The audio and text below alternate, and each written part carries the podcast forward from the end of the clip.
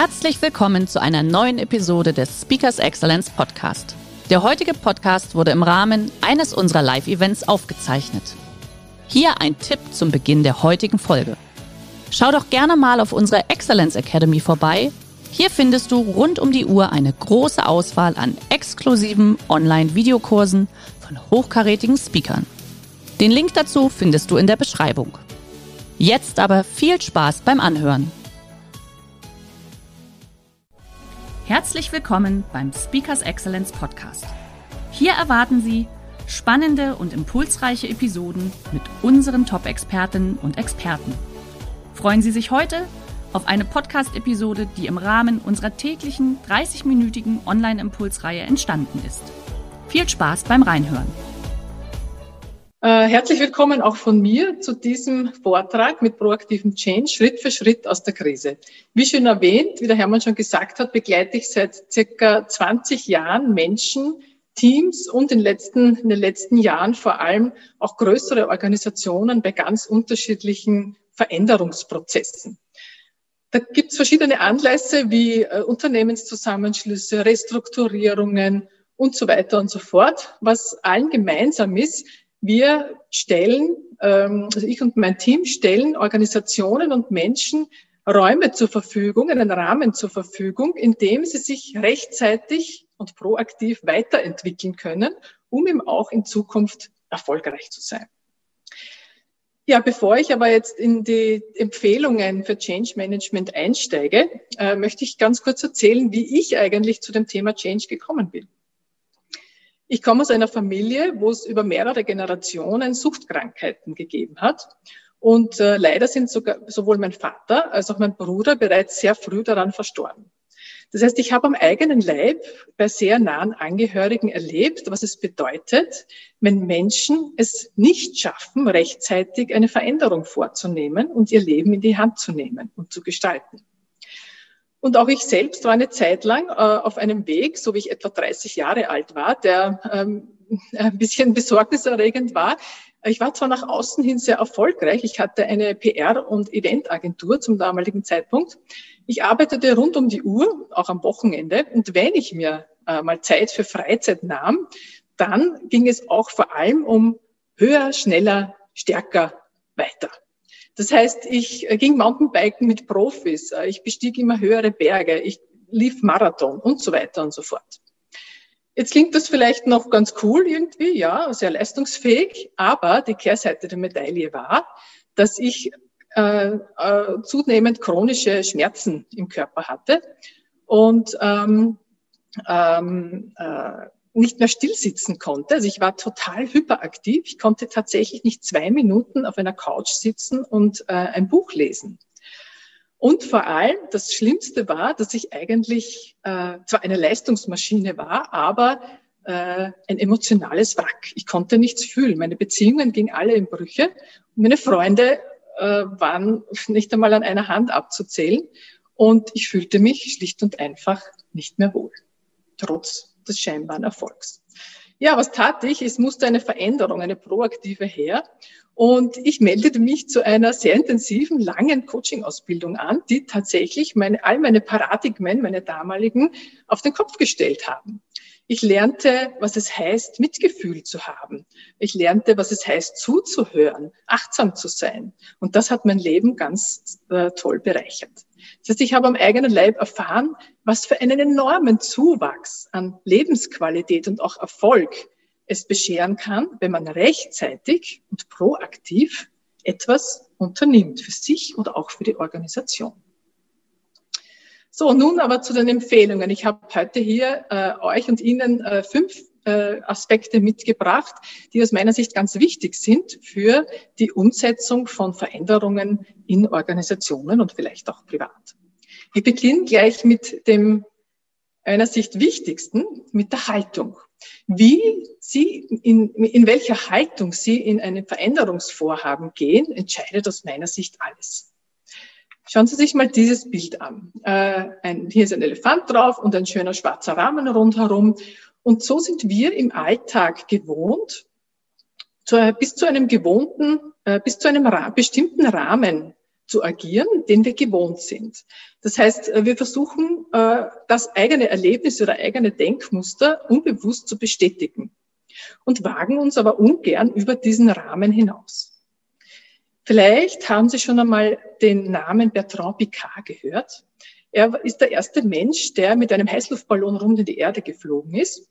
Und nachdem er das geschafft hatte, zwar nur knapp, weil ihm nämlich fast das Gas ausgegangen ist für den Heißluftballon, äh, hat er beschlossen, er möchte ohne, ähm, ohne Treibstoff rund um die Erde fliegen, nämlich mit einem solarbetriebenen Flugzeug. Er dachte sich, er geht zur Flugzeugindustrie und erzählt seine Ideen und wird herzlich aufgenommen und äh, es passierte aber was anderes. Äh, die Flugzeugbauer sagten, na, also äh, nach Herkömm, nach aktuellem Stand der Technik, nach dem Rahmen, nach dem Vorherrschen, Vorherrschenden, ist das nicht möglich, so ein Flugzeug zu bauen. Äh, es könnte niemals, kann so ein Flugzeug genug Solarenergie speichern, dass man auch in der Nacht fliegen kann. Ja, nun ist Bertrand Picard aber aus einer Erfinderfamilie und hat gelernt, so zu denken. Das heißt, Rahmen sind gut und schön, Regeln sind gut und schön und wichtig, aber manchmal, um wirklich etwas erreichen zu können, muss man aus dem Rahmen hinausdenken, so wie der rechte Elefant hier auf dem Bild. Und er ging, äh, stellte ein Team äh, zusammen, wo zwar Schiffsbauer, äh, wo ähm, äh, Flugzeugbauer dabei waren, aber auch Leute aus dem Schiffsbau, die Rennboote bauten und äh, Leute aus der Formel 1 äh, dabei waren. Und dieses Team schaffte dann wirklich die Umsetzung des solarbetriebenen äh, Flugzeugs. Ja, was heißt das alles jetzt für Organisationen? Ein Beispiel. Äh, vor ein paar Jahren habe ich äh, mit einem Kollegen zusammen eine, eine Vertriebsniederlassung in Österreich äh, begleitet. Da ging es um die Verstärkung der Kundenorientierung. Und wie es so üblich ist bei Projekten, starten wir mit äh, Interviews in verschiedenen Bereichen der Organisation, um herauszubekommen, wo steht die Organisation eigentlich diesbezüglich. Und dann hörten wir Aussagen wie zum Beispiel folgende. Ja, ich wäre ja gern kundenorientierter, aber mit diesem CRM-System, also mit dem Customer Relationship Management System, mit der Software geht das nicht. Das ist zu kompliziert. Oder andere Aussage. Ja, ich würde mich ja gern abstimmen mit den Leuten aus dem Außendienst, aber die sind ja nie da. Das geht ja nicht. Das wäre diese Variante, bis zum gewohnten Rahmen zu denken. Und wir bildeten dann ein buntes Team aus verschiedensten Bereichen aus der Organisation, wo auch Außendienstmitarbeiter dabei waren und aus äh, den anderen Bereichen auch. Und äh, die beschlossen dann eine ganz scheinbar ganz einfache Maßnahme, dass sie nämlich jeden Montag eine halbe Stunde einen Call machten, wo Leute aus dem Außendienst, aus dem Innendienst und aus der Service, äh, von den Service-Mitarbeitern aus der Wartung äh, die Leute sich zusammenriefen und relativ rasch die aktuellen Kunden durchgehen und sich super abstimmten. Das war wirklich, jeder versuchte in weiterer Folge daran teilzunehmen, weil es äh, sinnvoll war und jedem was brachte. Kleine Maßnahme, aber irgendwie über den Rahmen hinaus gedacht und daher erfolgreich. Ja, ähm, ähm, Jetzt ist die große äh, Frage, woher kommt denn die Motivation, um wirklich so eine Veränderung vorzunehmen? Auch bei mir vor 20 Jahren. Ja, es war ein bisschen ein Leidensdruck, aber wie entsteht denn so eine Motivation? Das ist eigentlich die Gretchenfrage in Change-Prozessen, in Organisationen. Wie um alles in der Welt kann ich die Mitarbeiter und Mitarbeiterinnen hinter dem sprichwörtlichen Ofen hervorholen, dass sie auch mitarbeiten in die neue, äh, in die neue Richtung? Ich glaube, das sind zwei Aspekte wichtig. Das eine ist, dass ähm, äh, die Leute verstehen, worum geht's eigentlich bei der Veränderung und dass sie aber auch irgendwie betroffen sind. Vielleicht sind der eine oder andere Raucher oder Raucherin unter Ihnen und äh, Sie sehen hier so quasi die kognitive Hälfte des Hirnes. Wahrscheinlich wird jedem, jeder von Ihnen klar sein, dass Rauchen schädlich für die Gesundheit ist. Wenn Sie sehr viel rauchen, könnten Sie sogar ein paar Jahre früher sterben. Doch wie kann dann eine Motivation entstehen, dass Sie wirklich aufhören, dass Sie eine Veränderung einleiten? Sie brauchen das Gefühl, sie brauchen persönliche Betroffenheit, einen persönlichen Mehrwert, um sich zu verändern. Ich habe auch einmal geraucht und habe dann, äh, wie ich schwanger geworden bin, habe ich wirklich binnen einer Sekunde gewusst, ich höre jetzt auf. Und es ist mir auch gelungen, weil das Wohl meines Kindes war mir einfach wichtig. Das war ein persönlicher Mehrwert für mich. Und äh, Gott sei Dank habe ich auch nie wieder äh, angefangen. Also ähm, auch bei Organisationen ist es ganz wichtig, dass sowohl Hirn und Herz angesprochen sind. Ein anderes Beispiel. Äh, bei einem Projekt in einer äh, Produktionsniederlassung in Deutschland ähm, ging es darum, die Qualität in der Produktion zu verbessern und vor allem auch das Qualitätsmindset, also das Qualitätsbewusstsein der gesamten Belegschaft von 2000 Leuten zu verbessern. Wie üblich machten wir unsere Interviews und fanden heraus, dass die Menschen natürlich verstanden, äh, kognitiv, dass Qualität wichtig ist, weil erst wenn die Qualität nicht passt, die Produkte nicht abgenommen werden. Doch wir fanden auch heraus, dass sie im Moment nicht wirklich Lust hatten dazu, weil der vorherige CEO der Organisation jahrelang nur auf Menge gepocht hat, also auf möglichst viel Output aus der Produktion. Die Qualität wurde dann manchmal sogar an die zweite Stelle gestellt oder vielleicht öfters. Und die Mitarbeiter waren einfach frustriert, weil sie wussten, dass Qualität wichtig ist, kognitiv, aber die Lust hielt sich in Grenzen, äh, weil sie natürlich immer, wenn sie es versucht haben, wieder von den Führungskräften angetrieben wurden, ah, wir müssen mehr produzieren. Ein Umdenken passierte dann, als der übergeordnete Manager vor Ort kam, sich hinstellte und zugab, ja, äh, da hat es äh, einen zu starken Fokus auf Menge gegeben. Das stimmt, das war ein Irrtum.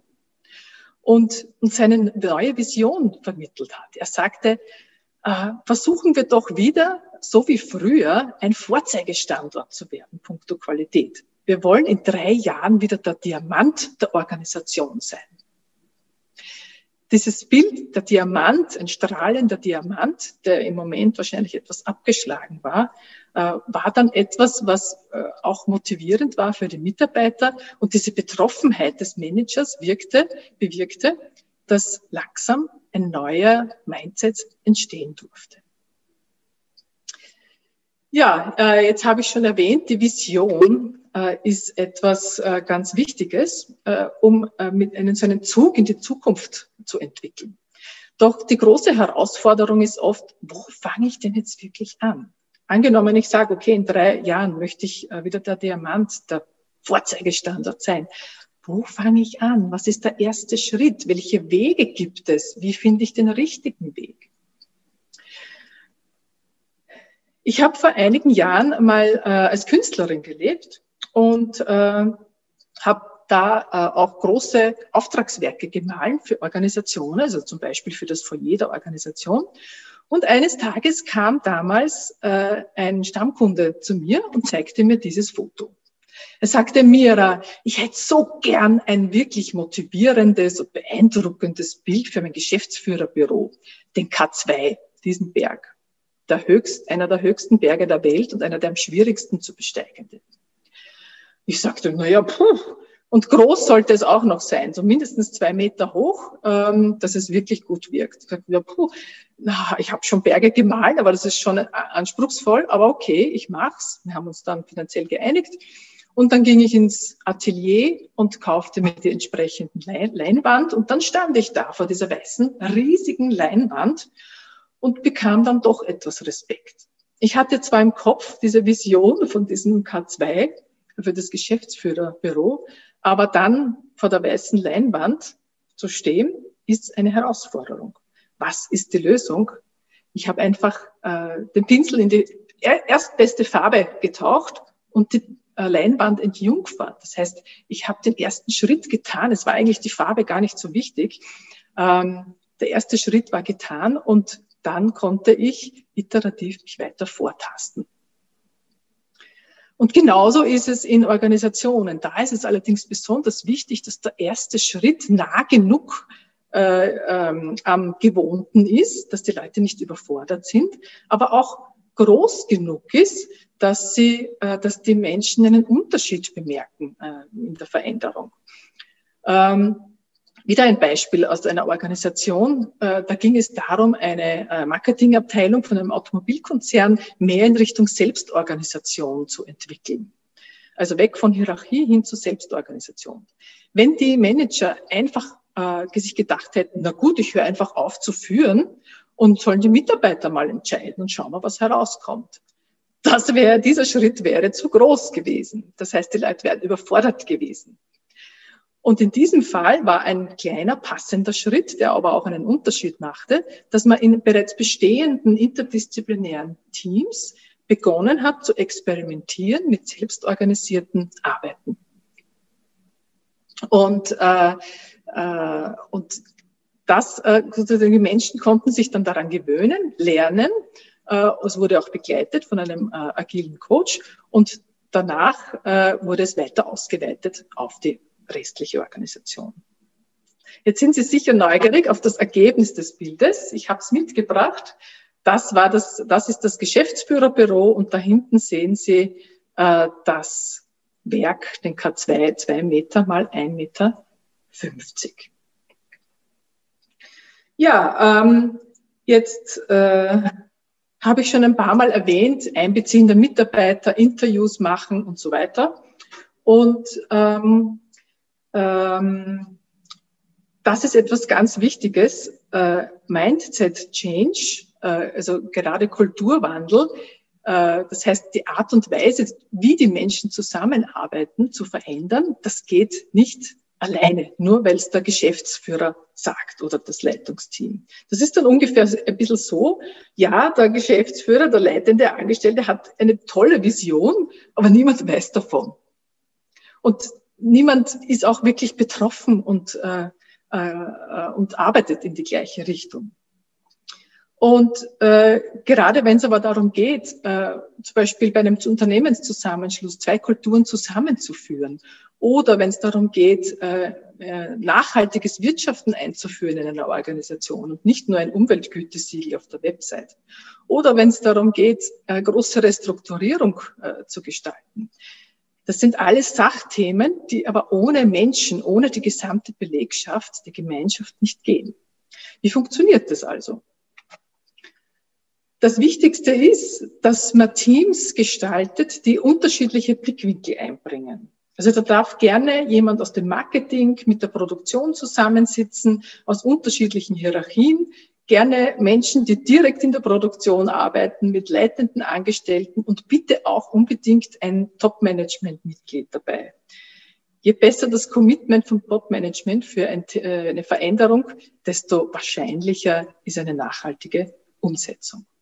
Wichtig bei diesem Veränderungsteam, wir nennen es auch gern Steuerteam oder Kernteam, ist, dass ähnliche Werte vorherrschen. Das heißt, es sollten schon jene Personen sein in der Organisation, die sich eignen, gemeinsam so ein Veränderungsnetzwerk zu kreieren. Dürfen gern auch kritische Geister dabei sein, aber sie müssen Lust haben, etwas zu bewegen. Und wenn sie sich nach und nach mit diesen vernetzen äh, und verbünden, dann kann wirklich, können wirklich die sprichwörtlichen Berge versetzt werden und ganz kreative neue Ideen entstehen in eine neue Richtung. Ja, ähm, jetzt kommt mein letzter Punkt, noch sehr wichtig. Äh, ein wichtiges Kriterium, habe ich gerade gesagt, zum Gelingen von Change-Projekten ist, dass das Top-Management im Boot ist. Aber vielleicht noch wichtiger ist der folgende Punkt, die Konsequenz. Drei Viertel aller Change-Projekte scheitern laut Studien. Und ich glaube, dass einer der Hauptpunkte ist, dass die Konsequenz, dass sie nicht konsequent äh, und mit eindeutigen Verantwortlichen durchgeführt werden. Es ist nämlich wie das Amen im Gebet, wenn die ersten Missgeschicke auf, auftauchen, wenn Widerstände auftauchen, wenn ähm, äh, die Leute beginnen Angst zu haben, weil sie das Neue eben noch nicht kennen oder, oder sehen können. Äh, manchmal gibt es sogar Aggressionen, sagt, ja, das haben wir immer schon so gemacht und das sollten wir weiterführen. Äh, das ist alles sehr normal und verleitet dann aber schlicht und einfach wieder aufzuhören äh, bei einem Change-Projekt. Und das ist wirklich sehr schade. Äh, wie wie kann es denn auch hier wieder gehen? Eigentlich eine sehr einfache Maßnahme. Wenn Sie hinfallen, äh, richten Sie Ihre Krone, stehen Sie wieder auf und gehen Sie weiter. Change, Veränderung durchzuhalten, äh, kann sehr einfach sein und äh, ist aber irgendwie auch sehr schwierig. Warum ist das so? Wenn Sie sich erinnern, wie Sie Autofahren gelernt haben oder eine neue Sportart gelernt haben, dann akzeptieren Sie einfach, dass Sie Anfänger oder Anfängerin sind. Sie können einfach noch nicht alles und üben, bis es besser wird. In Change-Projekten, in Organisationen ist es äh, irgendwie peinlich, sich als Anfänger zu sehen. Noch dazu, wenn es um Themen geht wie Kommunikation oder Führung. Die Menschen wollen das eigentlich können. Und es ist eine, eine Herausforderung zu sagen, ja, wir lernen jetzt eine neue Meetingkultur. Da braucht es Disziplin dafür und Übung. Oder wir lernen es als Führungskraft, den Mitarbeitern mehr Eigenverantwortung zu geben. Auch das geht nicht von heute auf morgen. Da braucht es eine Entscheidung, äh, den Mitarbeiter und Mitarbeiterinnen zu vertrauen. Und dann braucht es Übung, es auszuprobieren. Also ja, äh, einfach auch einmal zugeben, ja, jetzt sind wir alle Anfänger und probieren was Neues aus und halten durch, ist äh, eine äh, wichtige, ein wichtiger Aspekt in Change-Projekten. Wir als Berater haben dann oft die Schlüsselfunktion, einerseits die Leute zu erinnern, dass sie eine Krone aufhaben, dass sie sehr gut schon sind und es auch schaffen können. Und das andere ist, dass wir sie unterstützen, konsequent durchzuhalten und immer wieder am Ball zu bleiben. Ja, jetzt bin ich hier schon bei der Zusammenfassung. Äh, die fünf äh, Tipps für proaktiven Change, die Haltung, die Motivation mit Hirn und Herz, die Vision, äh, wissen, wohin man will und erste Schritte gehen, äh, die Gemeinschaft einbeziehen und nie aufhören. Wenn Sie mehr dazu wissen wollen, äh, ist, äh, habe ich ein Buch geschrieben, das heißt Emotionales Change Management und äh, ist über alle Buchhandel zu beziehen. Und wenn Sie wollen, wenn Sie Lust haben, sich anzuschauen, ob bei Ihnen in der Organisation gerade ein Change ansteht, können Sie sich einen kostenlosen Termin mit mir vereinbaren schreiben Sie mir einfach ein E-Mail unter dieser Adresse. Ich danke für Ihre Aufmerksamkeit. Liebe Mira, vielen, vielen Dank. Das war wieder sehr inspirierend. Du hast es ja gerade schon getakt, äh, gesagt, gedacht, äh, gesagt, wer gerne eine kostenfreie Beratung möchte, einfach dir kurz eine Mail schreiben oder einfach uns schreiben. Wir leiten das dann dementsprechend weiter. Auch gerne mit Mira auf LinkedIn oder Xing äh, verbinden. Ich denke, du bist in beiden Portalen aktiv. Mhm. Einfach, dass ihr dann äh, mit Mira euch dann auch den dementsprechenden Austausch dann durchführen könnt. So, Mira, ich würde direkt in die Fragen auch reingehen. Die Beteiligung jetzt die ja. Möglichkeit natürlich die Fragen zu stellen. Und ähm, wir haben jetzt gerade von einer Teilnehmerin, ähm, ja, ich würde es jetzt mal als Frage verpacken tatsächlich. Und zwar Familienunternehmen, Eltern unerwartet verstorben, vier Geschwister, äh, Erstgeborene hat die Vision, es weiterzuführen, die anderen drei wollen es alles zu Geld machen. Da haben wir einen Konflikt gemischt mit Trauer. Was ist denn hm. da deine Empfehlung? Das ist ganz schwer. Ja, das ist, also Familienunternehmen sind natürlich äh, äh, immer eine Herausforderung, weil äh, das, Firmen, äh, das Firmenthema mit privaten äh, Themen verquickt werden. Also zunächst auch einmal herzliches Beileid äh, für äh, dieses Ereignis. Ich glaube, da ist es ganz, ganz wichtig, ich würde wirklich empfehlen, sich Begleitung zu holen in irgendeiner Art und Weise, um die, die, die verschiedenen Interessen an einen Tisch zu holen und dass jeder mal ganz in Ruhe aussprechen kann, was ihm wichtig ist, was die Vision fürs Unternehmen ist und dann vielleicht gemeinsam moderiert eine Entscheidung treffen. Genau, moderiert oder auch Mediator, irgendwas. Also genau, Mediator ist auch hilfreich. Mhm. Genau, okay. Mira, du hattest ja vorher ähm, ein schönes, schönes Fallbeispiel gebracht, auch mit dem, mit dem oberen Top-Management, dass das natürlich auch mit äh, dabei sein muss. Ähm, wie würdest du denn jetzt, jetzt äh, hast du einen Status quo ne, mit der Firma X und die müssen einen Change-Prozess auf jeden Fall, weil man ist da unglücklich drin, da, da, da rumort da. Wie würdest du da als allererstes rangehen? Auch wenn das von den Mitarbeitern kommt, muss das das Top-Management machen? Kann man da eine Taskforce bilden? Ähm, du hast vorher gesagt, Marketing auch gerne mit Produktion zusammenlegen, ja, im Team. Ähm, wie würdest du da rangehen, um die ersten Schritte zu gehen?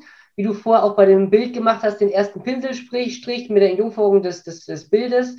Ähm, ja, was ist also deine Einschätzung im B2B-Bereich, vor allem gerade in der Wirtschaft, wie man da am besten rangeht? Ja, also ähm, das Top-Management sollte, muss natürlich nicht alles selber machen, aber es sollte zumindest äh, die Intention, also das Commitment da sein, weil ja sonst, also mal der erste Schritt, Commitment da sein, weil ja sonst zu wenig, oft zu wenig Ressourcen und Zeit gegeben ja. wird für die Veränderung. Und dann ist es wichtig, ähm, wo immer die, die, der Change, von welchem Ort auch immer in der Organisation die Veränderung ausgeht, herauszufinden, wie sehen denn die anderen Bereiche der Organisation das? Also diese verschiedenen Perspektiven einzuholen. Mhm. Weil Menschen bewegen sich dann in eine neue Richtung, wenn sie gehört werden, wenn sie auch, äh, es muss ja nicht sein, weil das Marketing eine bestimmte Sichtweise hat, dass die Produktion die gleiche Sichtweise hat. Also ganz sicher nicht sogar, aber eben diese Sichtweisen dann an einen Tisch zu holen und aus verschiedenen Perspektiven zu schauen, aha, okay, du siehst es so, also ganz wertfrei, äh, unter diesen Voraussetzungen, was müssen wir tun? Welche Projekte können wir intern aufsetzen, mit welchen Personen, mhm. äh, dass wir gut in unser Veränderungsziel starten können? Jetzt hast du was ganz Entscheidendes gesagt. Top-Management muss natürlich involviert sein, weil man sonst eventuell auch nicht genug Zeit zur Verfügung gestellt bekommt. Äh, gibt es denn irgendwie eine Daumenformel, wo man sagt, okay, so und so viel Zeit sollte man äh, für so eine für so ein Change ähm, ja kalkulieren, pro Tag, pro Woche, wie auch immer, weil sonst kommt man, befürchte ich, aus diesem täglichen Hamsterrad gar nicht raus. Man sagt, hey, wir machen das und ja, super, die Ideen sind da, wir haben uns einmal getroffen, ja, aber dann kommt man dann durch diese, durch dieses äh, Daily Business, kommt man da gar nicht dazu, an dem Projekt zu arbeiten. Was ist denn da deine Empfehlung? Also da gibt es, fürchte ich, keine äh, eindeutige äh, Regel, sondern weil es ja total davon abhängt, äh, was für ein Veränderungsziel verfolgt wird. Mhm. Äh, wichtig ist, dass ähm, der, die, die Verantwortlichen jeweils ausreichend Zeit, also ich, da lehne ich mich jetzt hinaus und sage, es wäre nicht schlecht bei einem großen Change-Projekt, wenn die Verantwortlichen, also die Projektleiter, die dann das ganze Ding intern zusammenhalten in der Organisation und immer konsequent nachverfolgen, wenn die einen Tag in der Woche zur Verfügung hätten dafür. Ja, aber das, das ist aber jetzt wirklich so, ja. Das ist aber ein Statement. Also ich glaube, Weil, das ist die Regelmäßigkeit, dass man immer da dran bleibt. Genau. Und wenn man dann sagt, einen Tag in der Woche oder weil es halt nicht geht, vielleicht zwei halbe Tage in der Woche, sowas in der Art, aber dann, dann hat man wenigstens relativ fix äh, die ersten Ergebnisse für den Change. Mhm. Ja. Genau, also immer dieses Wiederholte. Mit einem Workshop ist es halt nicht getan. Ja. Also das Bewusstsein, äh, das ist oft zu Beginn wichtig, auch den Leuten zu vermitteln, auch dem Management, dass die Mitarbeiter jetzt über mehrere Monate hinweg mhm. immer wieder Zeit äh, zu äh, brauchen werden, um da dran zu bleiben. Mhm, mh, mh. Ja, absolut. Und das ist dann natürlich alles nochmal in deinem Buch auch ein bisschen detaillierter niedergeschrieben. Ja. Und liebe Teilnehmer, wenn ihr euch jetzt äh, angesprochen gefühlt habt, weil es bei euch im Unternehmen vielleicht auch so ist, oder auch was vielleicht schon einen Change-Prozess durchgeführt habt, gerne einfach mit der Mira in Verbindung setzen, dann könnt ihr mhm. auf dem direkten Weg euch austauschen. Liebe Mira, Gerne. erstmal an der Stelle vielen, vielen Dank, dass du dir heute die Zeit genommen hast für unsere Online-Impulsreihe. Ich sage jetzt erstmal an der Stelle vielen Dank, liebe Mira, liebe Teilnehmer. Danke ich hoffe, es hat euch wieder gefallen.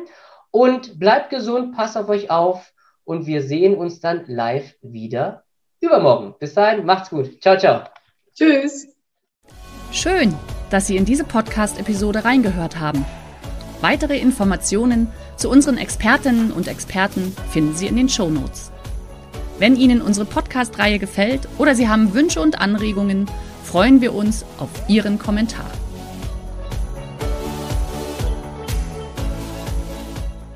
Der heutige Vortrag hat dir gefallen? Dann schau dich doch gerne auf unserem Kanal um oder sei live bei einem Forum dabei. Weitere Informationen findest du in der Beschreibung. Bis zum nächsten Mal.